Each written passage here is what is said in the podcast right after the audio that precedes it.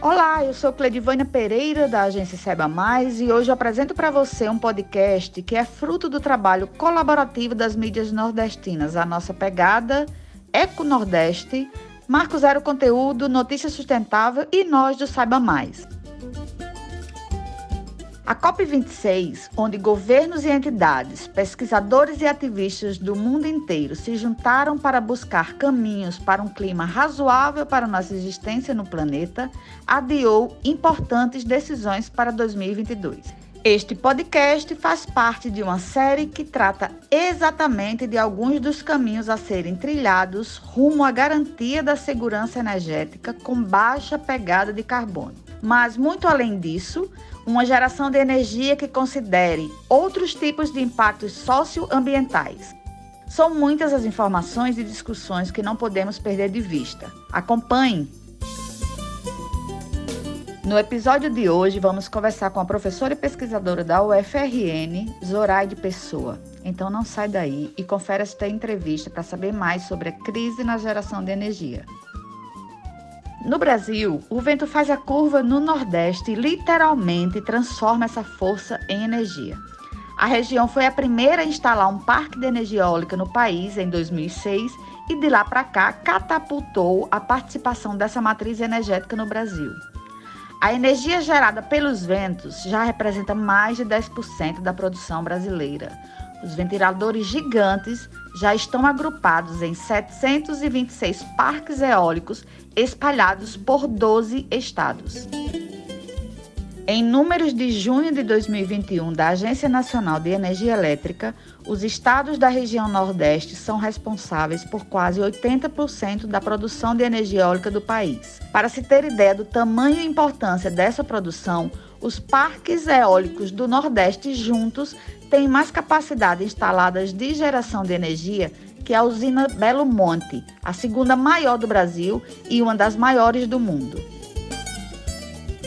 Passados 15 anos da instalação do primeiro parque eólico no país e superada a euforia que traduzia quase que como sinônimos as expressões energia eólica e energia limpa, as sujeiras sociais e de falsas promessas no mercado profissional parecem já se acumular em lixões de narrativas econômicas. Não são apenas as paisagens que têm mudado nos últimos anos em muitas cidades do Nordeste.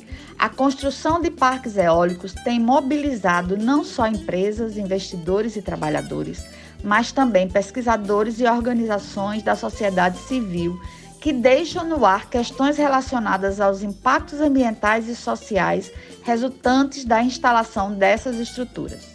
A socióloga Zoraide Pessoa, doutora em Ambiente e Sociedade e professora do Departamento de Políticas Públicas da Universidade Federal do Rio Grande do Norte, estuda o impacto dessa nova cadeia produtiva no Nordeste. Há 10 anos, ela se debruça sobre esse novo ambiente criado a partir das energias renováveis e tem dois olhares. O primeiro é reconhecer a importância que é pensar novas alternativas energéticas que incluem a energia eólica. O segundo ponto, já confirmado, a cadeia das novas energias renováveis não é limpa nem ambientalmente correta. De acordo com os estudos já desenvolvidos na área, essa produção vem acarretando uma série de impactos nas comunidades e ecossistemas em que são implantados. A partir da inoperância das gestões públicas para organizar essas novas estruturas, as áreas que recebem os parques sofrem impactos ambientais na paisagem e nas estruturas sociais. Vamos tentar esclarecer um pouco esse assunto. Zoraide, a energia eólica é defendida como sendo uma energia limpa. Esse conceito está correto? Veja, de fato, é um conceito correto. A energia eólica, ela é limpa do ponto de vista da emissão de gases do efeito estufa de fato, é uma fonte energética limpa, mas a sua cadeia produtiva não é. Né? Tem problemas de sustentabilidade do ponto de vista né, de toda a sua estruturação. Então, tem sérios problemas relacionados né, a impactos socioambientais, né, alterações em ecossistemas, alterações né, em sistemas sociais e dinâmicas produtivas tradicionais, sobretudo porque ah, os empreendimentos eólicos, especialmente aqui no Brasil, vêm sendo instalados em áreas em que tem atuação desses, dessas estruturas sociais, né? Então, isso acaba repercutindo. Mas, enquanto energia, sim, é limpa e é de baixa emissão de gases do efeito estufa. Agora, a sua cadeia, não. A sua cadeia tem problemas e precisa ser considerada do ponto de vista é, público, da gestão pública. É preciso, né, é, controlar esse passivo ambiental decorrente da exploração eólica nos territórios. Dentro deste cenário, quais os principais problemas sociais que essa produção trouxe para o Nordeste brasileiro? É importante né, ressaltar que assim, os problemas decorrentes do, da exploração desse tipo de empreendimento energético está na, na sua cadeia produtiva, que é uma cadeia que vem causando diversos impactos sociais, ambientais, né? E isso provoca a necessidade de uma maior atuação do ponto de vista da gestão pública que possa normatizar e regularizar a exploração desses empreendimentos energéticos no Nordeste como um todo, mas especialmente no Brasil. O Brasil precisa definir uma política clara de exploração é, do ponto de vista dos recursos energéticos. A gente sempre é, ressalta que nós somos contra as energias renováveis, especialmente no caso da eólica. É importante que a gente né, amplie a matriz energética brasileira, refletindo numa perspectiva de transição de baixo carbono. Então, é necessário que a gente, de fato, né, mude a nossa dependência dos combustíveis fósseis mas a gente precisa também fazer essa transição e essa mudança né, na estrutura de dependência, considerando que a gente não pode produzir novas fontes repetindo os erros da exploração de fontes outras. Então, a gente precisa né, trabalhar esses impactos sociais, esses impactos ambientais e assim reduzir também o ônus do passivo gerado pela presença desses empreendimentos é, nos territórios, seja no Nordeste, seja no país como um todo. Então, é importante que haja essa reflexão. Os problemas são de ordem variada. Você tem alteração de habitats naturais, que desequilibra as funções sistêmicas desses habitats. Você tem alteração nos sistemas sociais, que interfere na manutenção de atividades tradicionais, como a agricultura, como a pesca e outras. Então, você interfere nessa dinâmica. Você tem uma reorientação do uso e ocupação é, territorial.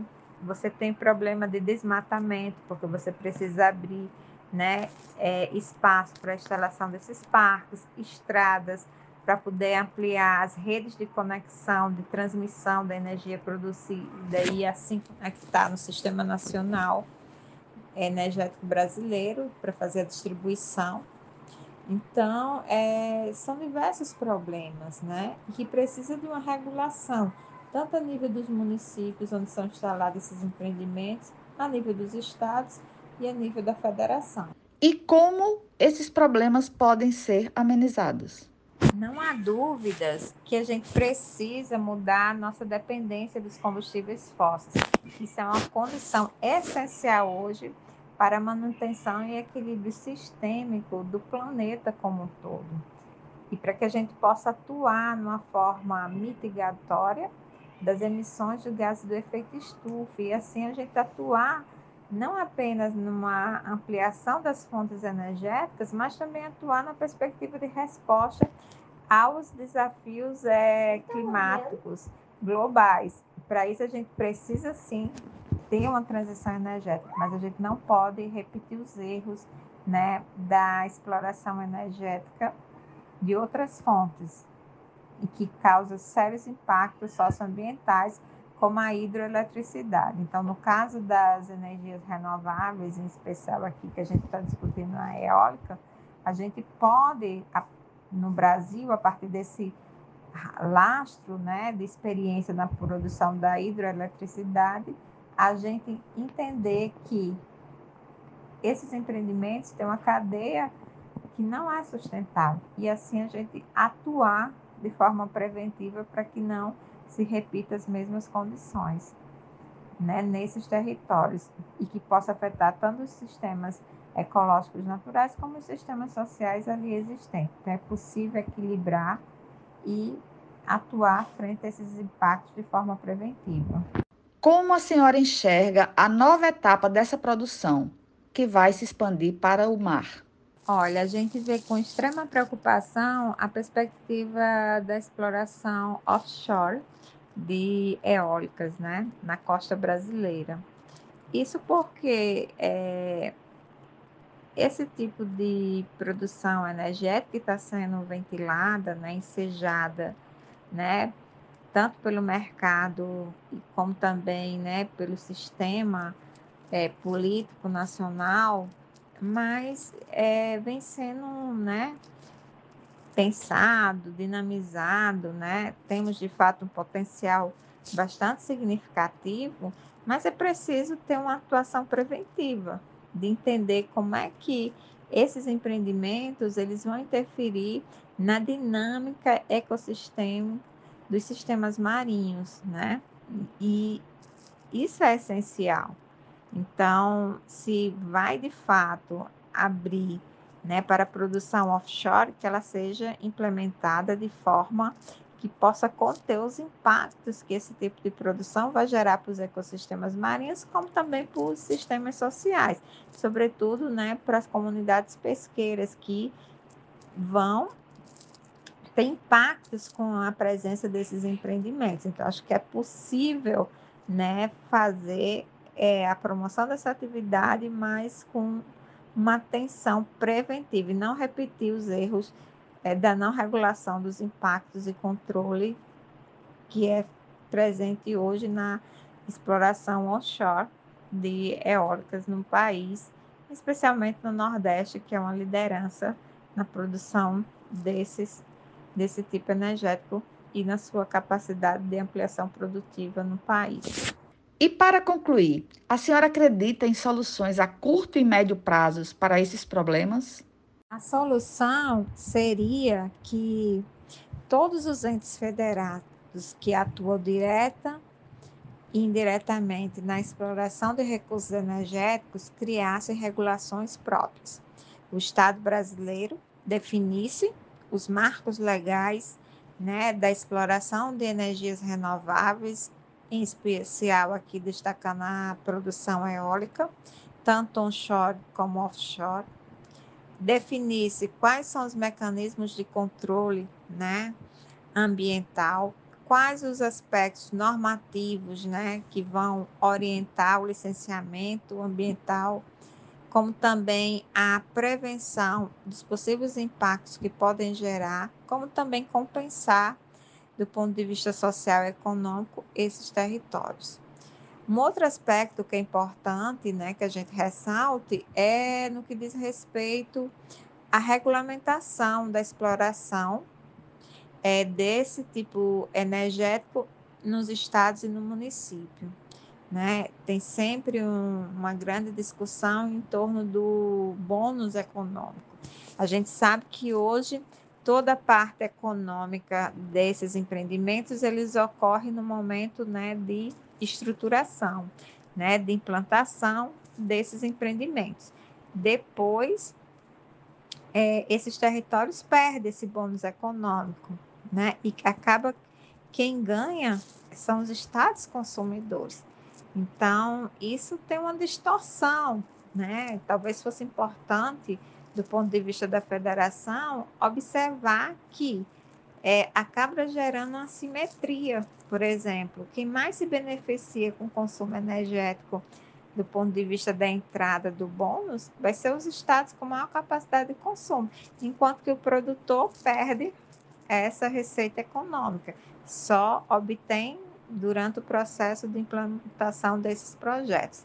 Isso talvez fosse um mecanismo a ser considerado do ponto de vista da estruturação nesses territórios dessa dinâmica econômica, que de fato gerasse um impacto regional para os estados e municípios que hoje são produtores desse tipo energético e que a gente observa que isso não ocorre.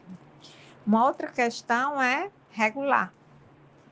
Os estados e os municípios definirem suas políticas energéticas estaduais e municipais para a exploração de empreendimentos energéticos, definisse um marco legal, definisse uma atuação em acompanhamento sistêmico e não entrasse nessa competição de uma certa competição entre os estados para a atração desses empreendimentos, mas de fato é, houvesse uma normatização para o controle dos impactos sociais, como também atualizasse do ponto de vista dessa compensação é, econômica, que de fato esses empreendimentos gerassem né, esse bônus econômico e esse bônus fosse revertido em maior desenvolvimento é, local sustentável para os municípios e estados que hoje são produtores de energias renováveis no país. Professora Zoraide, muito obrigada por esta conversa e por seus estudos que vão ajudar a equilibrar essa balança entre a necessidade de energias renováveis e a urgente formatação de políticas públicas que protejam as comunidades e o meio ambiente que são impactados por esses projetos. Este é apenas um dos episódios da série Energias do Nordeste, que trata também das energias nuclear, biomassa, solar, hidrogênio verde e também da energia descentralizada. Muita informação para você entender os caminhos mais seguros para a garantia do abastecimento energético com menores impactos para o meio ambiente e as pessoas. Não deixe de acompanhar nossa série.